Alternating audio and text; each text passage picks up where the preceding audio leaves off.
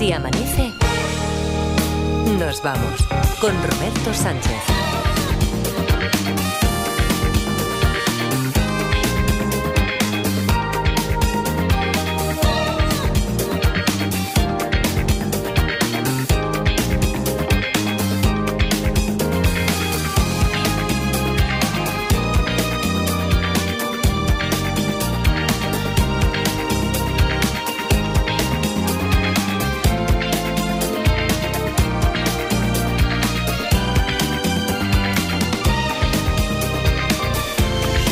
Entonces, a ver, señor fiscal, ¿qué tal? Muy buenas noches. O buenos días, ya según las horas. Félix Martín, ¿qué tal? ¿Cómo estás? Buenos Bueno- días. Buenos días, ¿te ha gustado mi sorpresa? Pues sí, pero, pero esto es un. eh, con premeditación y alevosía, ¿esto continúa siendo agravante o no? Agravante, sí, Agravante, seguro, duda. ¿no? Bueno, eh, que te, eh, eh, te voy a enseñar, porque ya que no están por aquí, pero La Parda y Edgarita. A- Ahora los vas a poder ver, hoy, a- hoy al menos los puedes ver. Están, están aquí en esta pantallita, quien nos sigue en YouTube o a través Hola, Félix. eh, te, te saludan desde, Hola, chicos. desde ahí. Eh, ¿Qué tal? ¿Cómo estáis? Muy buenos días. Buenos días. Pues, a los dos. a los dos- bueno, yo estoy un poco triste porque. ¿Qué te pasa, hombre? Nada, que Félix normalmente está por aquí por Barcelona y cero visitas a nosotros. Bueno, pero, pero, bueno. pero en algún momento tendría que abrir el, el- el marcador. Además, ten en cuenta que estas son horas intempestivas, intempestivísimas para el señor fiscal. Entonces, que hoy le ha pillado por aquí, que Madrid es su segunda casa y, y se ha acercado a la radio. Y otro día lo hará también ahí en calle Caspe, que tampoco le pilla muy lejos ¿eh? de su casa. Será un placer. Claro que sí, claro Qué que bien. sí. Claro, lo bueno es que en Madrid puedes eh, cenar a las 3 de la mañana y luego pues te pasas por... También, también es cierto, también es cierto que hay más más flexibilidad, complicado. hay más flexibilidad de horarios. Bueno, hoy ya adelantaba a, a Julia Molina en este tránsito que hacemos en el relevo entre el Faro y Si Amanece Nos Vamos, que eh, con Félix Martín vamos a hablar del tema que en realidad eh, al que hemos ido recurriendo por muchos motivos, porque además es uno de los temas que más interés mm, público popular suscita, que es lo del jurado, lo del jurado aquí en este país, si tiene algo que ver con lo que conocemos de la ficción, sobre todo a través de las películas, de la justicia del jurado norteamericano. Eh, Edgarita fue, me parece, una de las últimas veces que eh, iba a decir nos obligó, bueno, que instó a que habláramos también del, del jurado, ¿recuerdas, Sí, Félix? sí, sí. ¿Mm? Y, y yo creo que ya llevamos casi un doctorado. Pero hoy, mm, además de recordar lo básico, lo principal para quien se saltara aquellas, aquellas clases, ahora dentro de un ratito, sobre las cuatro y media, cuando abramos el juzgado de guardia, hoy tendremos el testimonio si no se nos ha dormido el pobre, porque lo hemos eh, convocado para, para esta hora, el testimonio de una persona que ha sido jurado. Y podrá hablar hasta donde pueda hablar, claro. Efectivamente, yo creo que es una cosa muy bonita, ¿no? Que podamos tener a la radio por, por primera vez, probablemente, a alguien que de primera mano, no lo que el fiscal cuenta ni nada, sino a alguien que vivió la experiencia del jurado y que pueda compartir con los oyentes qué es lo que le pareció. Claro, puede compartir mucho o está muy condicionado. No, no puede compartir nada del fondo del asunto porque los jurados, que es una de las cosas, mira, ya lo, lo anticipamos, tienen la obligación de guardar sigilo y reserva de lo que dicen, como los ministros de lo que del Consejo de Ministros, pues exactamente igual. Pero todo lo demás Ujú. Sí que nos lo podrá contar. Claro, es decir, que si eh, poniendo el símil del ministro, al ministro sí que le podríamos preguntar, bueno, y cuando le llamó Pedro Sánchez para proponerle eh, ser eh, titular de la cartera tal, pues también le podemos preguntar, o cuando estabas dentro de la deliberación, qué es lo que sentía, Eso cómo lo vivió, cómo se imaginaba la experiencia, qué aprendió de la, qué, qué- contacto tenía o qué conocimiento tenía del mundo de la justicia, si a lo mejor ha cambiado su perspectiva. Bueno, es muy, muy interesante, sobre todo para preparar. Has visto que Julián Molina enseguida le dice, no se puede uno, que esto no sé si ocurre, no recuerdo si nos lo dijiste que ocurre en algún país, que, que el ciudadano se pueda proponer voluntariamente, que pueda dar el paso al frente para decir, cuenten conmigo. Yo no tengo conocimiento, puede ser que sí, porque claro, con un principio universal del, del principio democrático parece difícil, ¿no? Pero voy a investigarlo, me comprometo a investigarlo. Vale, vale, vale. Eh, hablando de investigación, ya que te tenemos por aquí, hoy tenemos, ho- hoy, hoy tenéis otro cómplice como detective que en este caso sabe lo mismo que iba a decir que vosotros y que yo, porque yo aquí, como no vine a la clase de ayer, ¿cómo fue la historia? Edgarita, Parda, ¿cómo fue la historia de Pues los muy bien. detectives? Muy Muy bien, bien. muy Pregúntale de qué iba, Edgar. Venga, eh, Edgar, ¿de qué iba? Hombre, tampoco quiero desvelar nada porque, Ya. claro, es un, es un caso que además es ¿Quieres- complejo. ¿quieres, quieres que cuente yo el enunciado que me confió Adriana Mourelos? No me con, acuerdo. con la solución. Ya, ya, ya. Vamos a refrescar la memoria. Y para aquellos que no estuvieran en la sesión, en el capítulo de ayer, como Félix, como yo, como muchos de los oyentes, sobre todo aquí en esta semana guadiana de hoy fiesta, mañana no. O- hoy, por cierto, jueves, no, solo puente. Al salir de la cárcel es el título de la historia. Boris acaba de salir de la cárcel y fuera de prisión los primeros meses resultaron mucho peor de lo que él había imaginado. Sale y resulta que no le queda familia, la casa de sus padres había sido embargada, sus viejos contactos le daban la espalda y solo podía malvivir encontrando trabajos temporales y precarios. Así que Boris lo que hace cada mañana es repasar las ofertas mientras desayunaba hasta que por fin se topa con la que le podía cambiar la vida lo reconoce nada más verlo en la foto, porque piensa que evidentemente ahí está la solución a todas sus miserias. Parece que hay una incongruencia entre una cosa y otra, claro, son incongruencias así que pueden resultar ahora llamativas, que son hasta de sintaxis o léxicas, pero que se solucionan en cuanto conozcamos algo más de, de lo que de lo que no se dice aquí, de lo que se esconde. Eh, recuerdo, a ver, Boris acaba de salir de la cárcel, fuera de prisión los primeros meses resultan mucho peor de lo que él había imaginado, no le queda familia, la casa de sus padres ha sido embargada, sus viejos contactos le dan la espalda, solo encontrando trabajos precarios, temporales, así que todas las mañanas se lo propone como si fuera una parte de la rutina, repasa las ofertas mientras desayunaba, hasta que por fin se topa con la que le puede cambiar la vida. Porque lo reconoce nada más verlo en la foto. Ahí cree que estaba la solución a todas sus miserias. Más datos, esto ocurrió ayer. En el capítulo anterior, La foto que ve es alguien que ha estado en la cárcel con él Pues no. y puede ver la foto de alguien que sí haya tenido que ver con el hecho de que él haya estado en la cárcel. Pues tengo que decirte que no. Un familiar que le queda, que no que no creía que creía que estaba muerto y no. De esos que le daban la espalda. Em, no. El- la, foto perten- la foto que ve pertenece a una noticia. No. No pertenece a una noticia la foto. ¿Por qué no es capaz de encontrar un trabajo estable? Podría decirte carece de importancia, porque es verdad que para resolver la historia no es, no es relevante el por qué no encuentra un trabajo estable. Se apellida Bárcenas. Eh, no. Entró en prisión por un asunto relacionado con... eh, Con, mira, te lo voy a decir, con el narcotráfico. No entró en prisión por un asunto de narcotráfico. Puede ser que haya reconocido algún hijo, posiblemente por el parecido físico, que, no, que dudase de su existencia. Podría ser y está perfectamente planteado, pero te tengo que decir Pero que no. ¿Es alguien de quien conoce algún secreto o algo por medio de lo cual le pueda chantajear o le pueda... Ya. No. La foto corresponde a un anuncio de una oferta de trabajo. ¿La foto corresponde a un anuncio de una oferta de trabajo? No. ¿Pertenece a un anuncio? ¿La foto pertenece a un anuncio? Sí. Lo que, lo que él ve en la foto anunciado no es una persona, es un lugar. No, O sea, es una persona. no. Es una oportunidad, evidentemente. Eso es lo que nos deja intuir la historia. Está relacionada con su profesión, Yo diría que no. lo que la oportunidad que se le presenta es ilícita, es ilegal. Su pensamiento de lo que pretende para salir de, de esa situación precaria en la que vive Mm. Es complicada esta pregunta, Carlos. Porque hay una parte que sí, que es ilícita, pero hay otra que no. que lo que ve está relacionado con su pasado. Voy a decir que desde luego que sí.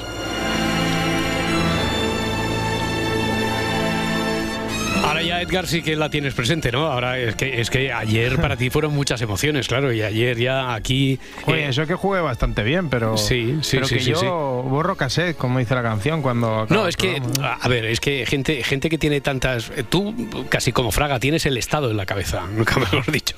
Entonces, Gracias por la comparación. no, quiero decir que eh, Fraga decía, yo tengo el Estado en la cabeza. Entonces, claro, eh, uno tiene que hacer tiene que hacer criba, no, no puedes estar También con me todo el en Estado. sitios chungos amigos, ¿eh? O Ya, que- pero por eso no puedes estar con todo el Estado presente todo el rato ahí en primer plano. Entonces yo entiendo que hay cosas que dices, bueno, pues ahora papelera de reciclaje, tal, claro. Esto, esto le pasa a los fiscales y a Edgarita, que, Claro, que tiene muchas cosas somos- la... que sería equiparable, vamos. o sea. Bueno, homologables, evidentemente. ¿Tenéis alguna, alguna duda, alguna Yo tengo pregunta? alguna. Sí, dime. Eh, el anuncio es, está relacionado con algo económico. Me refiero a que sea algo de criptomonedas, algo de. no, no, no, no, no, no, no, no. Está bien que hayas hecho el matiz porque claro, eso que Sí, si sí, el anuncio se refería a refiere algún- a sí, algún sí, sí. milagro así de dinero. Claro, de eso que sale mucho, ¿no? Que vas navegando por internet y dices, "Pa, ¿Pero quieres ser millonario? ¿No quieres o qué? lo que, Pues lo eso. que nadie quiere que sepas de cómo gana dinero Pablo Motos, ¿no? Y, Eso. y te venden la moto de lo que dijo no sé quién en el hormiguero y ponen una imagen, un frame ahí La de un- detención de Broncano. por ejemplo, por ejemplo. No, no, no tiene nada que ver con eso. Parda, ¿tú tienes alguna? Sí, yo tengo una un poco más amplia, pero me dirás que no. Eh, el anuncio es de una empresa, El anuncio no es de una empresa. ¿Ves? El anuncio no es de una empresa. Tú, Félix, ¿a ti se te ocurre idea alguna ya? ¿En el anuncio sale algún objeto concreto? Sí. En el anuncio sale algún objeto concreto. Bueno, oye, ya que hemos empezado a entrar así en calor y sobre todo porque hoy después no quiero que eh, el espacio que dedicamos al juzgado de guardia se nos vaya a quedar mm, se nos vaya a quedar menguado porque ya digo que tenemos que hablar y, que- y tenemos queremos sobre todo escuchar el testimonio de esa persona que fue que fue miembro de un jurado popular. Así que vamos a abrir ya directamente el teléfono 900 100 800. Os leemos también en las redes sociales, como siempre, si nos veis, pues y adjuntáis algún comentario ahí a los de YouTube, en Facebook o en Twitter y el teléfono 900 100 800 donde ya está David de Benvibre. David, ¿qué tal? Hola, buenas. Bu- buenas. Bueno, por cierto, que no se me olvide, tienes un número para el sorteo de mañana. Vale. Va, eh, ¿Sabes de Pues qué va nada. eso?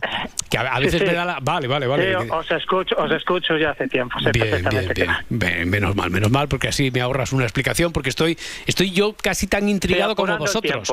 Estoy, estoy, Apurando el tiempo. es- Estoy muy intrigado con la historia. A ver si avanzamos. David, ¿tú qué crees? A ver, yo creo que el fiscal ha dado en el clavo. Sí.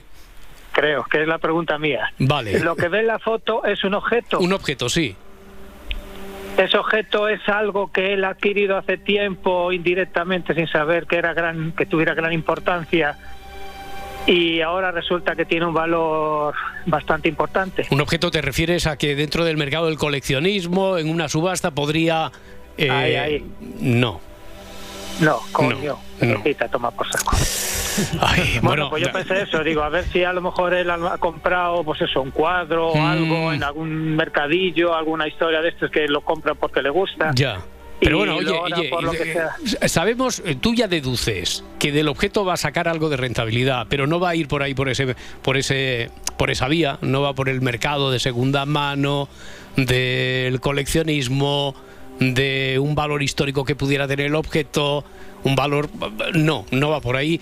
Y oye, desde donde estábamos ayer hasta ahora ya a lo del objeto, la concreción que tú has hecho de la, con la pregunta esa, David, yo creo que nos hemos nos vamos acercando bastante a la solución que buscamos. Bueno, pues yo es lo que tenía, porque eso lo es.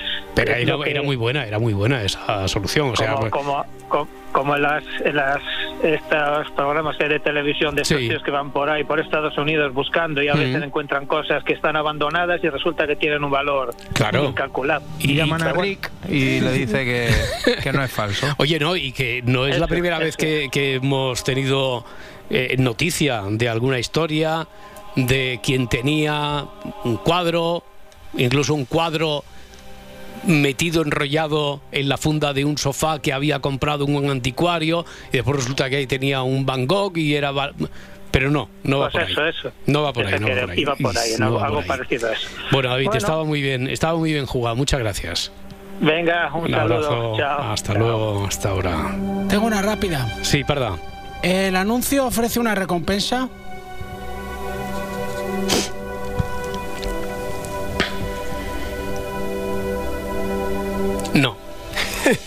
No, pero, eh, eh, Parda, de es que le da este que no. silencio dramático que no aporta nada. Sí, sí aporta, sí aporta, sí aporta, ¿Cómo- porque yo no me puedo yo no me puedo precipitar diciendo Eh, eh, hazme otra vez la pregunta, como me la has formulado. El anuncio ofrece una recompensa. Ya, eh, yo a mí de primeras me sale decirte, hombre, pero si sale un objeto que tiene que ver con la recompensa y tal, pero entonces tengo que pensar.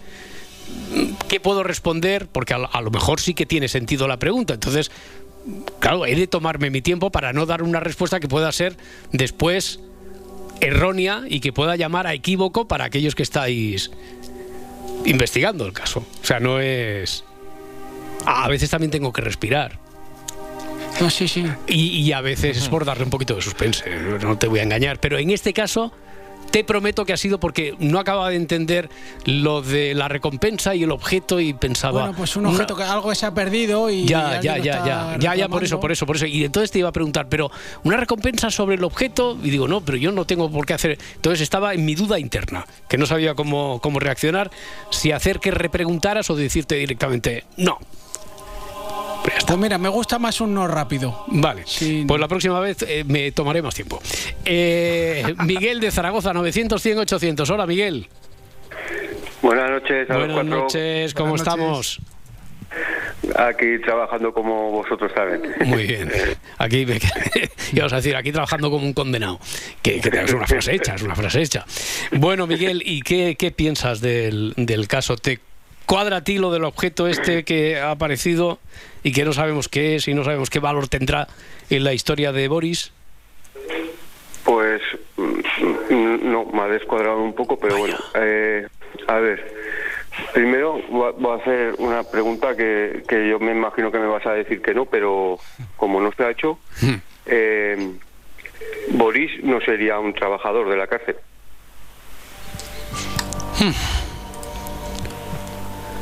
Estaba buscando por aquí eh, preguntas que creo que se habían formulado, no sé si se llegaron a plantear en antena, cuando sabíamos que estaban buscando una oferta de trabajo. Y, eh, creo que había varias dudas que incidían ahí sobre si en realidad había visto la foto a alguien que había conocido en la cárcel, si la oferta era la oferta de trabajo era de la cárcel, si él había trabajado, salía de trabajar de allí. No, carece de importancia. Vale. Eh, pues voy a hacer otra vez una pregunta parecida. Eh, Boris eh, ha- había cum- eh, cumplido condena en una en, en la prisión. Es que Sí. Estoy un poco perdido con eso. Sí, sí, sí, sí, sí, sí. Claro, ahora, ahora entiendo. Tu primera pregunta eh, se refería a que a veces hemos jugado también con la trampa de que en realidad sale de prisión, Claro. pero no porque haya cumplido condena, sino porque es funcionario o trabaja, entonces sale de... No, no, pero ha estado cumpliendo condena allí, sí. Vale. ¿El objeto que ve está relacionado con, con la condena que él ha, ha cumplido? El objeto en sí no.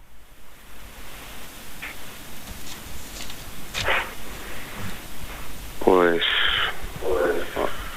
ahí, ahí lo dejo. Oye, ¿puedo hacerle la pregunta a Félix Martín de, de la que hice la semana pasada a Miquel Estar? Eh, eh, ¿Qué, de qué- qué- qué la pregunta serie era? ¿Qué pregunta era? Que se había visto la serie de Familia Normal. Ah, si habías visto... ¿Tú has visto la serie esta de Netflix de Una familia normal? No, no sé cuál es. No, es una No. eh, es una nórdica, ¿no? No recuerdo si es eh, y de hace dos o tres semanas que de la que estuvo hablando aquí Miquel Lejarza y que parece que en el último episodio es una miniserie. Creo recordar que tu pregunta iba por ahí que la, en el último episodio no sé si es el cuarto o el sexto de la miniserie sexto, el es, es el, sexto, es el eh. juicio, es el juicio. Es el juicio y, y el y, y es que eh, al fiscal le sucede una cosa que posiblemente le- a, a lo mejor le ha podido pasar a Félix Martín, que le voy a hacer la pregunta, eh, que, que hasta yo me sentí Pero, pero ¿qué le sucede al fiscal si lo puedes contar sin hacer spoiler? Sí, claro, para pues, aquellos que no hayan visto no, sin la hacer serie. spoiler. Le- le- la pregunta es para Félix Martín. Eh, ¿Qué le ocurre ¿te al ha fiscal? pasado alguna vez que estás defendiendo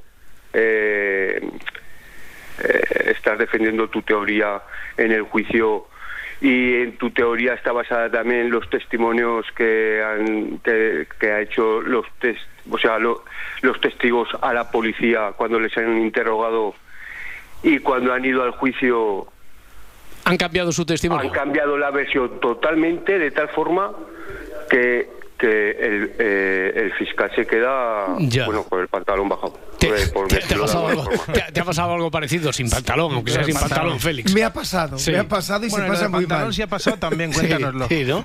Oye, pero y eso, eh, es decir, que todos los te- en los que estás basando tu argumentario, como decía, mm, como decía aquí Miguel, y todos, todos, todos, todos, de, de repente eh, te cambian la película, te cambian eh, la, la situación porque cambian la cambian el testimonio. Puede- Sobre todo pasa mucho en España con que no se acuerdan. Ya, vale, vale. que lo vale. que dijeron en, en el. Como además hay un tiempo entre Mm. que declararon en instrucción y al juicio, más que hayan cambiado radicalmente, porque eso es más fácil Claro. de contrastar, es que no se acuerdan. Y tú, y tú te quedas de repente Mm. que no sabes cómo introducir, que no me acuerdo, que no me acuerdo, que no me acuerdo. Eso sí que me ha pasado varias veces. Ya, porque cuando uno eh, comparece en calidad de testigo puede mentir. No, no puede mentir. Cuando va al juicio, pero ¿y en la fase de...? Tampoco. Entonces, Tampoco. Lo que pasa que, claro, eh, eh, hay personas que, eh, imagínate, que han visto algo de manera Mm. episódica, pues puede ser que dos o tres años después, sobre todo son testigos Ya, de cosas concretas, ya, ya, ¿eh? ya, ya. Pues no se acuerden de la hora, de qué color era el coche, si era rojo o era amarillo.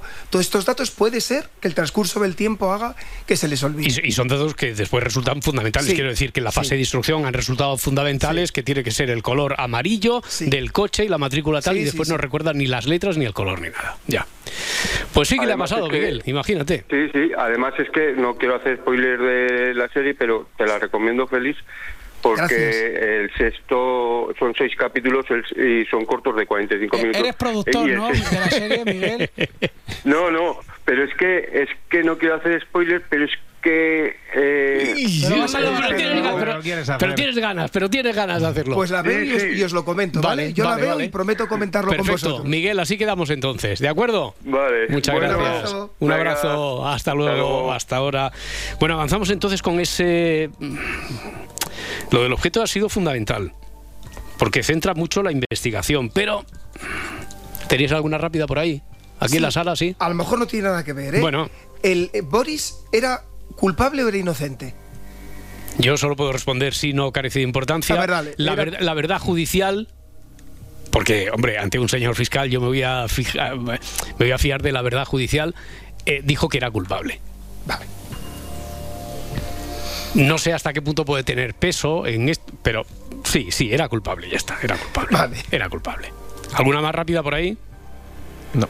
900, 100, Pues 800. yo sí, yo sí, yo- yo voy a hacer la mía. Venga. Venga, va. Eh, es, eh, ¿Qué Respu- electrónico. respuesta, ¿Respuesta rápida o con paradiña? No, no, eh, bueno, con- eh, rápida. Sí. ¿Es un objeto electrónico No. que es la mía de siempre? No, no, ¿Ves- no, ves qué no bien? lo es, no lo ¿Así? es, no lo es. Hombre, porque esto, esto lo tengo clarísimo. Ahí es que no puedo, no puedo después poner ninguna excusa por haber divagado. No, no es un objeto electrónico. Ariel desde Vigo, hola Ariel. Buenas noches. a Buenas todos. noches, ¿cómo estamos? Al team, al team Madrid y al team Barcelona. Exactamente, obviamente. está, está bastante Hola, equilibrada. Está bastante Sí, hoy. hoy, hoy jugamos con, con el comodín. No de Harshap, pero sí. Félix. A- a- Ariel, no sé si hay mucho, a- hace mucho viento ahora mismo en Vigo que Sí, está, espera, espera, está, que voy a tratar de, es- voy a tratar de resguardar. está pegando hoy- ahí. Sí, sí, A sí. ver ahora, a Sí, ver ahora. mucho mejor, mucho mejor, mucho mejor. Vale, vale, vale. He entrado en un portal. Bueno, nada, hoy jugamos con el comodín eh, Félix, Sí, no el de Harzak. exactamente, exactamente. ¿Eh? Y, y- Estamos y- con ventaja. y que tiene muchas horas de vuelo en esto de la investigación. Así que, bueno, a ver qué preguntas, por si él a lo mejor te puede reconducir, Ariel. De acuerdo, mira, eh, evidentemente estamos hablando de un objeto y ese objeto está relacionado con lo que eh, em, el amigo Boris hacía antes, antes de entrar a prisión. Con lo que él hacía, ¿te refieres con su trabajo? Sí, como profesión o como hobby o como, no sé, Pues o sí. como método de mal vivir, Ya, digamos. si es como profesión, como hobby, o sea, con lo que, en cualquier caso, con algo que a lo que le dedicaba tiempo. Hemos dicho que sí que tenía, sí. porque claro, la pregunta si tenía que ver con su vida anterior, sí. Ahora, si tiene que ver con algo a lo que él le dedicaba tiempo, no. No. No. O sea que, o sea que el, el objeto no está relacionado con el delito que ha cometido. El objeto como tal, no. El objeto como tal. No. Pero sin embargo, él espera lucrar con ese objeto. Sí, sí, sí, sí. Bueno, dice, lo reconoce nada más verlo en la foto, ahí estaba la solución a todas sus miserias. Claro, claro, por Mm, eso dice la es. solución a su sí, miseria. sí, sí, sí, sí. Por lo cual, es algo que, que hacía como hobby que ahora lo va a transformar como forma de vida. A ver, eh, espera un momento, espera un momento, eh, Ariel, que yo no sé últimamente, y, eh, tú me preguntas una cosa, yo te respondo, creo que demora, de, de forma clara, porque la pregunta era clara, pero yo creo que tú vienes con una idea y aunque yo te diga que no, que no tiene que ver con lo- a lo que se dedicaba, con su hobby, ni con su profesión, ahora estás argumentando que sí. No, qui- no quisiera yo equivocarte, no, no tenía, tiene que ver con su vida anterior, tiene que ver con, pero, pero no con lo que se dedicaba él a hacer. No, no, no, No. no, es eso, es que es una cosa es que no lo hiciera antes y otra cosa es que lo vaya a hacer ahora. No, ya, pero porque Eso tú... se- que- yo pregunté pero- si lo hacía antes Ya, y ahora pero- te pregunto si lo piensa hacer Es que, es, que, es, que, es que no tiene nada que ver con lo que hacía antes, ni te- el objeto en sí. No sé que- si tú estás pensando en algo concreto, pero. Pero es que no tiene nada que ver con lo que él vaya a hacer el objeto. Sí que le va a sacar rendimiento al objeto, pero por algo que tenemos que averiguar. Vale. Quiero decir, imagínate que es un reloj. Dice, ¿era relojero antes? No, pero ahora va a hacer relojes. No, no, no tiene nada que ver con eso. No, pero puede venderlo, por ejemplo. ¿Puede venderlo? Ah, mira, esa es una pregunta concreta. ¿Va a vender el objeto ese? Sí, va a vender eso. ¿Va a vender el objeto ese? Sí. No. No. No. Bueno, de acuerdo. De acuerdo. Bueno, pues hasta ahí hemos llegado entonces. Pues hemos avanzado también bastante, Ariel. Muchas gracias. A ustedes. Un abrazo. Que tengan buena noche. todos Igualmente, cuatro. hasta luego, Chao, hasta chao. ahora. Visto Ariel que además tiene la consideración de guarecerse en, en un portal. Sí. Mañana comentan los vecinos. Ayer sobre las cuatro y media entró aquí un argentino que empezó a hablar, fue, no sé con quién hablaba, no sé, quizá había una discusión y de ahí salen las leyendas. Pues sí, sí, yo oí que discutía con uno un con el que hablaba, con un objeto que decía que si lo iba a vender o no lo iba a vender. Hablaba fuerte con uno que, que hablaba más fuerte que, que se oía también por, por el altavoz del teléfono. Un lío. ¿Alguna duda más por ahí? Sí, tengo una rápida. Sí. El a ver si alguna me dices que sí hoy. A ver. ¿El objeto tiene un importante valor económico? El objeto en sí no lo va a vender, el objeto como tal no tendría un valor económico. El objeto es que como hoy- para ti, para mí, pleno. para ti, para mí y tal, no. No, pero muchas veces digo que tanto valor tiene un no porque descarta muchas cosas como un sí. O sea, no, no puntúa más aquí un sí No, que a un mí me no. gusta más el sí. Vale, pues. pues hoy, hoy no te llevas ninguna, parda. ¿Tú tienes Vale, alguna, una Félix? pregunta. Sí. A ver, a lo mejor es muy alambicado, ¿eh? Bueno, bueno, bueno. ¿El objeto puede servir para chantajear a otra persona? No. Ya ubicado. Ojalá todas las preguntas fueran así de concretas. Sí, no, carece de importancia. José, desde Leyoa, ¿qué tal, José? Eh. Os escucho, os escucho todas las noches, ¿eh? Pues Vale, vale, te apunto aquí. Entonces, Vale, pórtate sí. bien. Eh, Después de esto, te portas bien, te doy un número para el sorteo, hombre. No, pero a. Escúchame, yo es que tengo una duda, de- bueno, de hace tiempo Sí. pienso, pienso una cosa. Puede ser que haya visto una lápida, Una lápida, que el objeto sea una lápida. sí, con, con, con la fotografía de una persona o algo. Hmm. Entonces el, rendi- el rendimiento, porque sabemos que eso le va a solucionar la vida económicamente, el rendimiento sería porque se ha dado cuenta, se ha enterado de la muerte de tal, de quien va a heredar, y por lo tanto, te pregunto, ¿eh? si iría por ahí Sí, la sí, solución al sí, caso. por ahí va, por ahí van los tiros. Ya, no. No. No. Pues entonces lo voy a dejar porque eh, Ay, qué lástima. No es una lápida. No va- mira, si quieres ampliamos la a- ampliamos la, la pregunta. una, una, una esquela podría ser. No, no, no, no, no tiene que ver con la muerte de nadie ni va a heredar nada. Bueno, pues no, entonces lo dejamos porque voy a dejar paso a más gente. Muy bien, José. Muchas gracias por tu paciencia. Gracias, muy amable. Venga, buenas noches. Hasta luego, adiós, Agur. ¿Alguna más? Por aquí, entre los presentes, antes de, si no, cerramos el expediente hasta mañana. No, no, yo ya me Nada, llevado tú todo ya- lo que me tenía que llevar. Hombre, igual, igual haces alguna que te... Pregunta si el objeto es un objeto y así te llevas sí. Eh, nada, ninguna. Ya no me atrevo. Bueno, mañana, yo, eh, cuando repasemos... Voy a hacerlo ahora. Voy a repasar el enunciado, que es algo que me parece que perdemos de vista enseguida. Y en cuanto encontramos algo que mm, ya hemos dicho que sí y por lo tanto focalizamos la investigación en objeto, objeto, objeto, objeto, hay cosas del enunciado que nos pueden dar pistas y que ahora hemos olvidado. Boris acaba de salir de la cárcel, fuera de prisión los primeros meses resultaron mucho peor de lo que había imaginado, no le quedaba familia, la casa de sus padres había sido embargada, sus viejos contactos le daban la espalda y solo encontraba trabajos temporales, precarios, pa, pa, pa, pa, y después ya sabemos lo que pasa. Que se pone a buscar ofertas de trabajo y entre las ofertas hay un anuncio que es con el que se topa que piensa esto me va a cambiar la vida porque lo reconoce nada más verlo en la foto. Estaba la solución ahí a todas sus miserias. Digo que con esto y mañana cuando recordemos todas las preguntas que han salido aquí no solo la del objeto si no ha habido alguna otra interesante Vale, yo voy a hacer una rápida Sí. antes de que. Sí, sí. Eh, el, el objeto se vende, es un anuncio de se vende. el objeto se vende. Claro, porque todo el mundo estaba pensando, mm, lo va a vender Boris y de ahí. ¿El objeto se vende? ¿Tú qué querías? ¿Llevarte un sí, parda?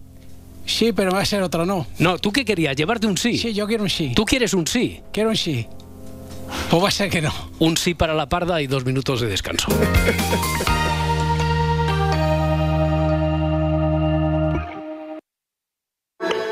Sigue así amanece nos vamos en las redes sociales. Encuéntranos en Twitter, en Facebook y en Instagram. El humor está en la SER.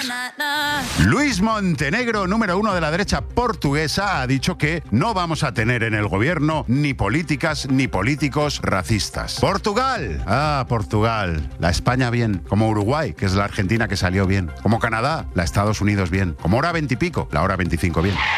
Payaso, payaso. Cadena SER, la radio con mejor humor.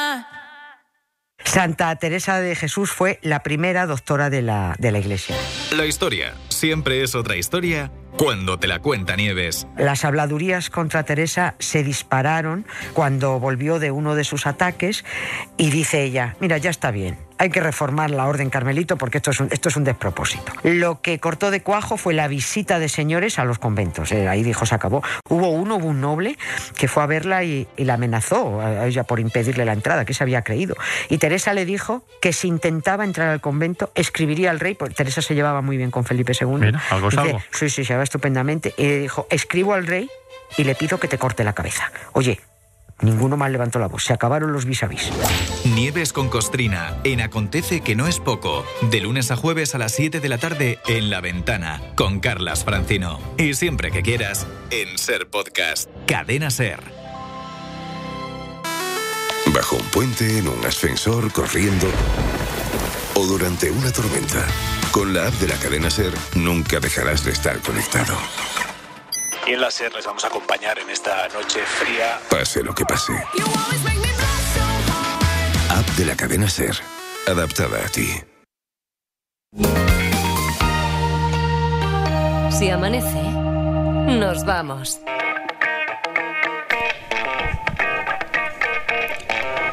Cuatro y 36, 3 y 36 en Canarias. Félix Martín, fiscal, a quien ya hemos saludado porque hoy además ha venido, está aquí presencialmente en los estudios de, de Radio Madrid, de la cadena SER. En, en Barcelona están, bueno, después llega en la segunda hora todo el universo eh, que habita ahí en la voz de David Muñoz, pero de momento Edgarita, la, la Parda, seguís ahí, ¿verdad? Estáis, Aquí estamos, Estáis sí, sí. ahí. Eh, en realidad, a ver, en realidad no, pero una de las excusas que hemos tenido mm, Félix y yo para hablar de su tema favorito, porque además profesionalmente, mm, quiero decir, es fiscal, pero eh, en, la, mm, eh, en el ámbito en el que se mueve últimamente, eh, su parcela tiene mucho que ver con, eso, porque nuestro fiscal tiene ese oficio concreto, eh, hace gala de ello, es ser eh, fiscal del Servicio de Jurado de Barcelona. es así, ¿no? es. Eh, y no lo es por casualidad, quiero decir que es uno de sus temas y a poquito que le digas buenos días y tome um, mm, dos segundos de confianza contigo, te habla de las bondades del jurado popular. Y ya ha dado buena cuenta de, de ello aquí. Y Edgarita digo que hace no tanto, durante este curso también preguntó sobre el jurado y han sido muchos, muchos, muchos oyentes. Bueno, ha habido diferentes razones. No obstante, y no en vano, eh, además de a lo que está dedicado ahora eh, en cuerpo y alma, Félix Martín pues tomó cierta relevancia pública porque resultó eh, que en un juicio de jurado popular en el que él participó y que ha tenido ya digo mucha trascendencia se ha convertido quizá en uno de los más mediáticos no sé igual yo creo que no exagero si digo de los últimos 40 50 años que es como decir el más mediático de todos porque es desde que hay eh, sí un galáctico de esto. Es, el más mediático de todos no puede de, ser. de los que conocemos aquí en nuestro país puede ser eh, puede ser por la conjunción de factores no hombre que, que, se haya hecho una eh, varias series de true crime que se le haya dedicado el tiempo que se le sigue dedicando los medios que se haya hecho una serie de ficción. Todo eso además muy recientemente. Del programa de referencia de true crime que es Crimes crímenes que dedique toda una temporada cuatro capítulos es evidentemente el caso más, más mediático. Pero mm, quizá nos faltaba algo. Quizá eh, nos faltaba el testimonio, algo que a mí ni se me había pasado por la cabeza porque pensaba que esto, esto que vamos a hacer esta madrugada me parecía que era imposible. Félix, que alguien que ha estado en un jurado popular que pudiera hablar y que pudiera hablar de ello hasta donde se le permite hablar de ello. Y ahora nos escucha Sergi. Sergi, ¿qué tal? ¿Cómo estás? Buenas noches o buenos días para ti. Buenas noches, buenos días. Oye, en, primer lugar, te queremos agradecer eh, muchísimo que que te hayas despertado a esta hora para, atendernos. Eh, si te parece, antes de entrar en detalle, eh, yo creo que es necesario, mm, Félix, que recordemos, nada, cuatro pinceladas básicas para que sepamos de qué estábamos hablando. Por ejemplo, a ver, cuando una persona recibe la comunicación de que ha sido elegido como jurado, se puede rechazar la condición o al revés, como decía antes Julia Molina. Una persona puede dar el paso a ofrecerse voluntariamente para ser jurado? Pues empezamos por la segunda. Hmm. No se puede ofrecer voluntariamente, sino que es algo que se elige como las personas para ser mesa electoral y tiene la condición, recordemos, de derecho-deber. Es decir, es un derecho porque si te hmm. han elegido nadie te puede privar si cumple los requisitos y es un deber en el sentido que tú no puedes decir no quiero hacerlo. La ley dice que es un deber inexcusable de carácter público y personal. Es decir, la empresa en la que trabajas tendría la obligación hmm. de respetar esa condición. Y recordamos, Roberto, que los requisitos para ser jurado son cuatro. Ser español mayor de edad, encontrarse en el pleno ejercicio de los derechos políticos, saber leer y escribir, no son cinco, ahora me doy cuenta que son cinco, ser vecino de cualquiera de los municipios de la provincia en que el delito se ha cometido y no tener ninguna causa de impedimento físico, psíquico, sensorial para el desempeño de la función de jurado. Eh, recuerdo, Félix, a ver, recuerdo, y porque también tengo aquí una, una chuleta, ¿eh? porque si no, a tanto no me llega la, la memoria, que yo no he hecho esas oposiciones. Por cierto, hablando de oposiciones, Ana, Paula y Ana, que son compañeras tuyas que de la carrera, no sé si llegaron a ser alumnas tuyas. No, no, llegaron a ser alumnas mías. Pero que son, son eh, ¿qué te gusta a ti decir? ¿Fiscal o fiscala cuando es...? Fiscal. Fiscal, que son fiscal también y que, y que nos han dicho, sabemos de buena tinta, que, que escuchan, que te escuchan a ti con devoción porque... Y a ti.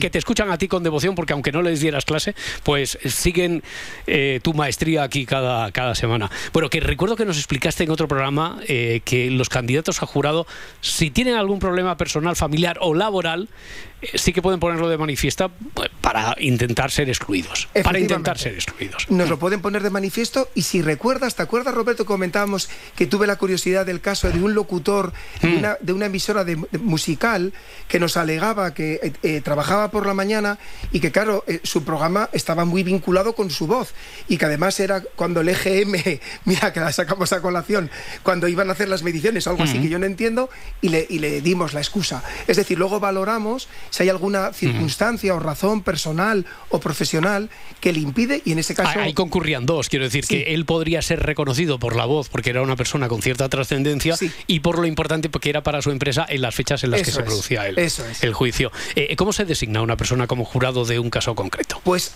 tres sorteos muy rápidos. Ah, o sea, si os acordáis, hablábamos de que una cosa es ser jurado potencial, es el primer sorteo, se elige por una fórmula matemática a los jurados potenciales, por ejemplo, para la provincia de Madrid durante los dos próximos años. Primer sorteo. Y luego, para un caso concreto, para un caso de asesinato, se hacen otros dos sorteos. 30 días antes del juicio se eligen a 36 personas.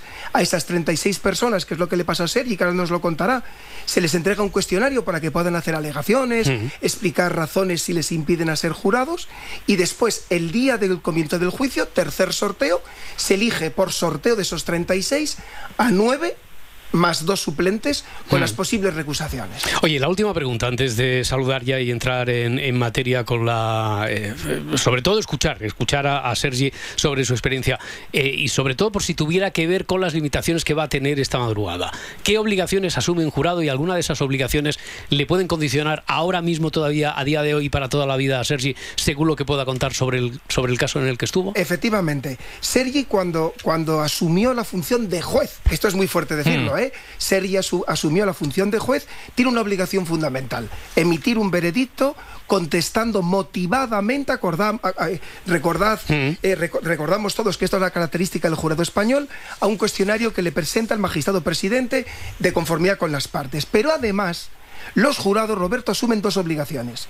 Primera, tienen la obligación de votar sobre todos los extremos del veredicto. Es decir, una persona no puede abstenerse, decir, sobre esto no voto. Hasta tal punto que si se niega reiteradamente es un delito penal. Imagínate. Y en segundo lugar, tiene la obligación de guardar secretos sobre su deliberación, obligación que se extiende aunque el jurado esté ya disuelto. Por tanto, no puede revelar nada del contenido de la deliberación o de, o, imagínate, de que si en un principio eran 5 4 y después eran 7 a 2, todo eso no, porque eso permanece en el secreto de la deliberación como, como, que, como que fuera un ministro, como hemos dicho antes. Sí, eh, a ver, pues en relación a este asunto, digamos solo que, que va a ser Sergi para nosotros esta, esta madrugada, que ese es su nombre eh, con el que nos vamos a referir a él y que participó como jurado.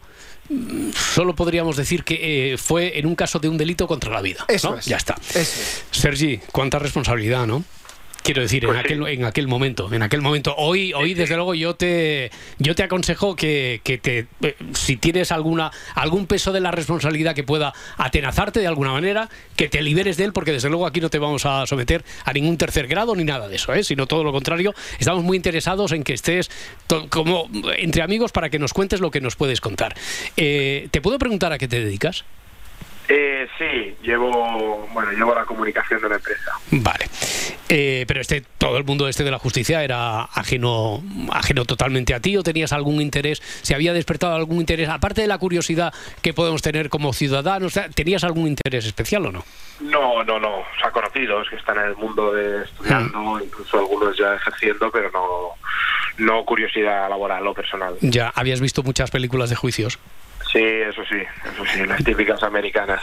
y, y después tuvo mucho o poco o nada que ver con eso. Bueno, eh, te das cuenta de que eh, te acerca ¿no? un poco a que esto pasa y que la gente probablemente no, no lo sabe o se piensa que es una película de Hollywood, pero esto pasa y más cerca de lo que de lo que crees. Eh, lo único que los procedimientos ya internos, el mecanismo, sí que no es exactamente como nos ha contado la ficción, aunque se haya ajustado mucho a la realidad, pero la realidad de, de los juicios americanos después mm, no tienen mucho que ver, o sí tiene un poquito que ver con, con lo que tú viviste.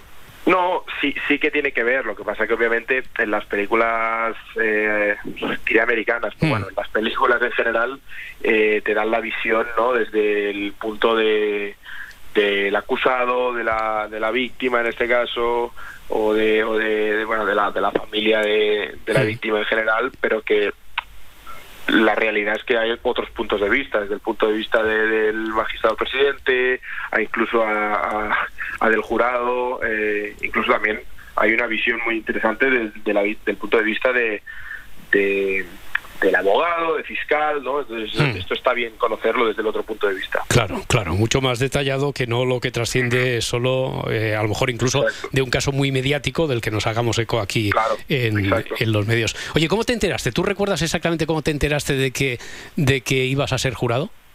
Sí, eh, bueno, yo, yo, yo en ese momento eh, estaba trabajando y recibí una carta en casa de mis padres, porque estaba yo ahí eh, empadronado.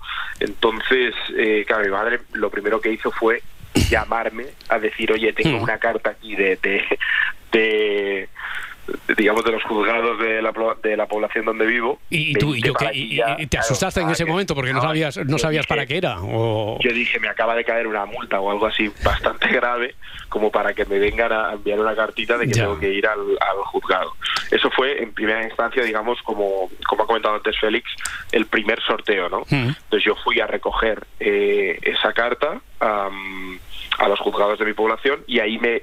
y, y un, un tiempo adelante, claro, ahí yo ya me enteré que estaba, digamos, en el saco. Ah, o sea que en los- esa primera carta no te dice nada y entonces vas con la incertidumbre de no saber si has cometido algo, un error no, no, tal, que que no sabes que habías hecho. Hmm. Total, tú tienes que recoger algo, entonces cuando llegas ya al, al, al juzgado de la población te dicen, bueno, ahora te pasan el cuestionario y te dicen, tienes, estás en la bolsa, digamos, de los, de los posibles, de los potenciales jurados para los próximos dos años. Félix, primero, pe- pe- pe- perdona, Sergi, eh, esa primera carta tendríamos que hacer algo, ¿no? Hay que mejorar. Hay que mejorarla, que ¿no? mejorar Hombre, para ¿no? evitar Digo yo, digo yo, digo yo, hombre. Eso es peor que la ventanita negra, ¿eh? De Peor, Hacienda. peor que la de Hacienda, incluso. Eh, Imagínate, Sergi, un ciudadano de bien, y ahora tengo que ir al... eh, No, claro. Claro, claro, yo, claro. Eso. yo- yo fui, yo fui en, en medio de mi trabajo, dije yo, yo esto tengo que ir ya, o sea, digo, aquí ha pasado algo grave, no, no, no recordaba nada. Uf, qué, tranquilidad, ¿no? Cuando dice, no, que, que- que- no, usted no va a ser reo, sino que usted va a ser juez, como decía antes.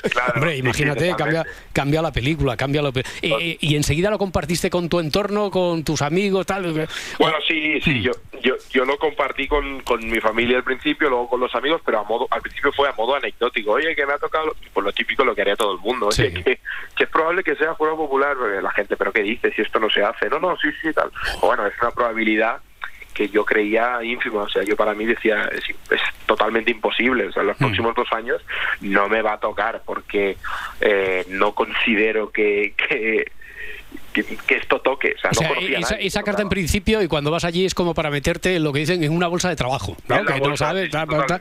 Y, y tú piensas, oye, y entonces eh, te diste cuenta de que había mucho desconocimiento sobre cómo funciona el jurado aquí. Cuando le decías a Total. amigos, a colegas, tal, que estoy aquí en la bolsa esta, y, eh, y notabas caras de incredulidad diciendo, menudo fantasma, y tal. Totalmente, sí, Sí, yo tuve que explicar a gente, no, no, que esto se hace, que, que me acaban de explicar ahí que esto se hace, que eh, hay algunos tipos de delitos, algunas tipificaciones que, que te puede, eh, digamos, que te puede tocar y demás. Incluso antes de poder contarlo, yo llamé en ese momento a un amigo mío que está estudiando Derecho y le dije, oye, ¿esto qué? Y cuando me comentó, oye, mira, si estás en la bolsa y si te toca, no te escapas. O sea que asume que si te llega una segunda carta, como obviamente todo el mundo puede entender que me llegó. Sí, ¿cuánto tardó en eh, llegar? ¿Cuánto tardó en llegar esa segunda carta, Sergi? Mira, el, el juicio fue a principios de año y la carta me llegó, la, la primera me llegó para diciembre, o sea que un par de meses igual Mm. y, y el juicio, no, no- no recuerdo ahora tampoco quiero decir las fechas, pero igualmente empezó empezó a los pocos, al- al- a, los 30 días de llegar esa carta, o sea que ya te digo, igual un par de meses. Eh, que me podía haber tocado a los 10 meses, porque claro, tienes, o, o a los 14. o sea, Claro, claro, claro. Oye, pero cuando, te- cuando ya te dicen hay un juicio en el que tú vas a actuar como miembro, miembro del jurado, eh, ¿tú trabajas para ti o para una empresa, me has dicho? No, eh, en ese momento, o sea, sigo trabajando para una empresa, pero en ese momento trabajaba para otra empresa y le- les comenté Hmm. el, el- la problemática, bueno, o el decir, oye, es que no, no puedo recusar esto. O sea, Ah, no, no- aluci- ¿Alucinaban ellos también o ya tenían experiencia? ya se habían encontrado. Sí. no, no, no, no, no, alucinaron. Sí, de hecho, tuvieron, tuvi- buscamos los dos juntos el, mira, eh, es posible que la empresa dé, digamos, como la, la baja, que no sé si es una baja como tal, Sí. pero que, que, que la empresa ceda las horas y sí, sí, totalmente, como decía Félix, las empresas tienen que, que ceder a, a esto, porque es como si te toca mesa electoral. Sí, ya, ya, ya, ya, ya, ya. Eh, lo único que lo de la mesa electoral se tiene asumido por parte de la empresa, porque evidentemente se sabe que cada cierto tiempo, aquí en España tenemos como cierta tendencia y es muy frecuente tal, que se convoquen elecciones y eso, pero claro, esto del jurado pues no le cae a, a todo el mundo. Estamos No, aprendiendo no, muchísimo con un testimonio práctico, no sé qué te parecía. Bueno, claro, claro, tú es el pan tuyo de cada día, Félix, pero eh, Edgar, Parda, yo creo que estamos aprendiendo eh, casi tanto como lo que aprendimos con la clase teórica de, Sí, de sí. Félix, ¿no? Yo, yo no sé si a Sergi también le habrá tocado ser mesa electoral. Te, tiene- tienes, eh, ¿Te tocan este tipo de cosas? ¿Tienes suerte? No, no, de Sergi, momento no. no, todo, no, Lo que me toca, todo lo que me toca es negativo de momento, pero la, la, la mesa no, la mesa no, no me no toca. desesperes, que todo llega. Ya, ya. Eh, oye, cuando se fue acercando la fecha del juicio, ¿cómo lo viviste? ¿Había incertidumbre, nerviosismo, expectación, miedo? ¿Cómo lo vivías?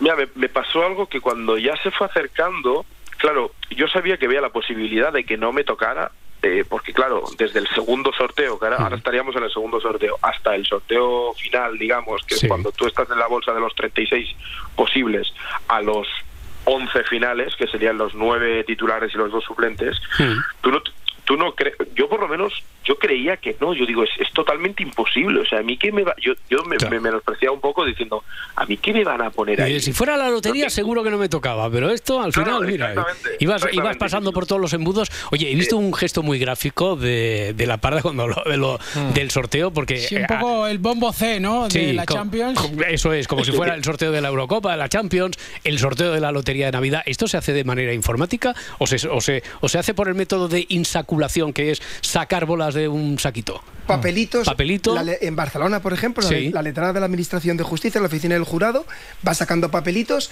y va diciendo candidato número 15. Hay tecnología punta, ¿no? Sí, sí. Oye, pues tiene su, es- tiene su belleza, chicos. Claro. Ese ritualismo tiene su belleza. Porque si no, parece que lo dejas en manos de eh, el algoritmo de, de una máquina y deshumaniza un poquito Eso el es. proceso, ¿no? Deshumaniza. ¿Me permites que le, pre- le Por favor, si te estoy diciendo, pregúntale tú lo que quieras. eh, y es más, tú sabes lo que hay que preguntarle, Félix, sí. Se- Sergi, oye, ay, que no te saluda, muchas gracias eh, por estar ahí.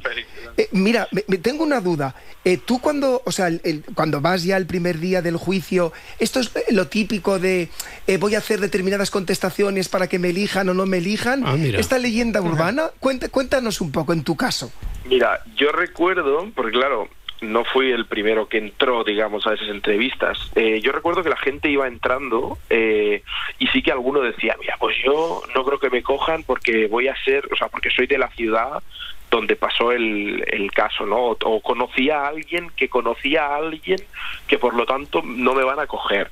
Eh, otra gente que decía, yo es que no puedo no me pueden coger porque soy autónomo y no, Mm. no puedo perderme X días de mi vida eh, en ir a un juicio y por lo tanto voy a decir que eh, voy a cambiar mi, mi personalidad y voy a decir que...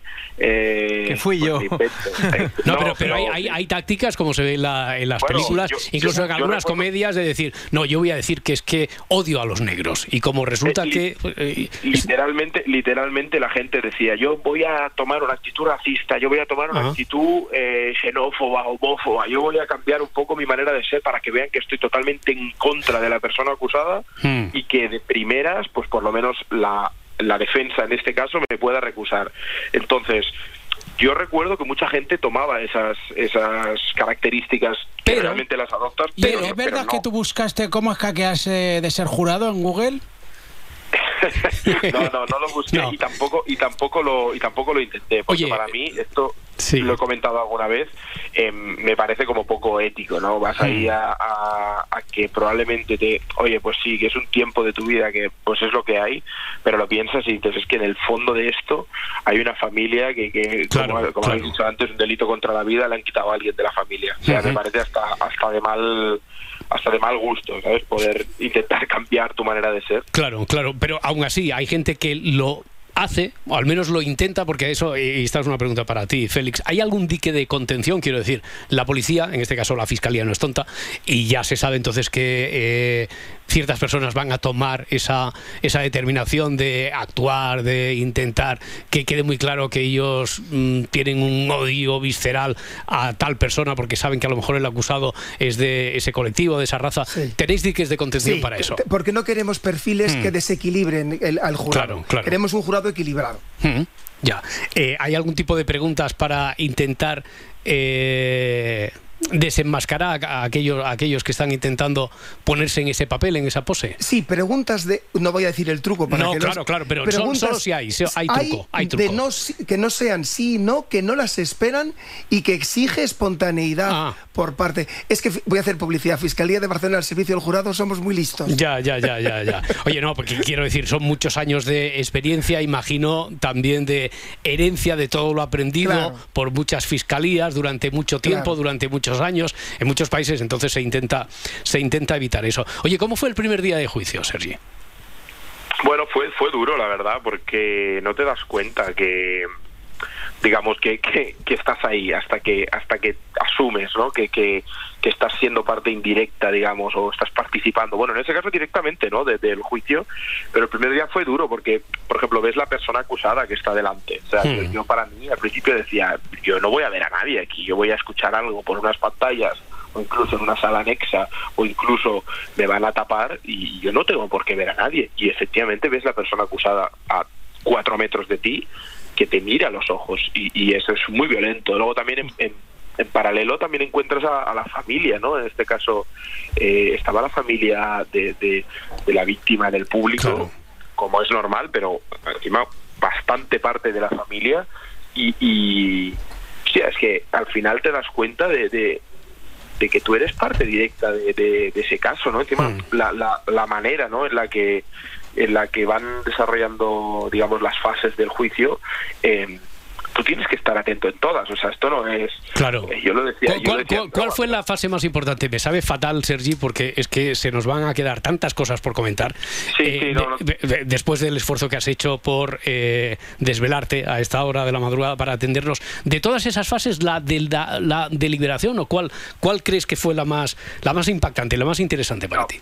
Para mí para mí la forense totalmente. Ah. o sea al final eh, ves cosas que son son reales y que sabes que pasan no pero que intentas no verlas durante toda tu vida y ver cosas que te parecen de película al final pues el, el cuerpo de la víctima y demás recreaciones y eso es duro eso es duro de, de ver porque porque estás siendo parte y no puedes decir a esto no miro claro. Porque te parece como raro luego tener que, que evaluar cosas sin mirar ¿Cambió tu perspectiva de la justicia, del trabajo de jueces, fiscales, abogados después de pasar por esa experiencia?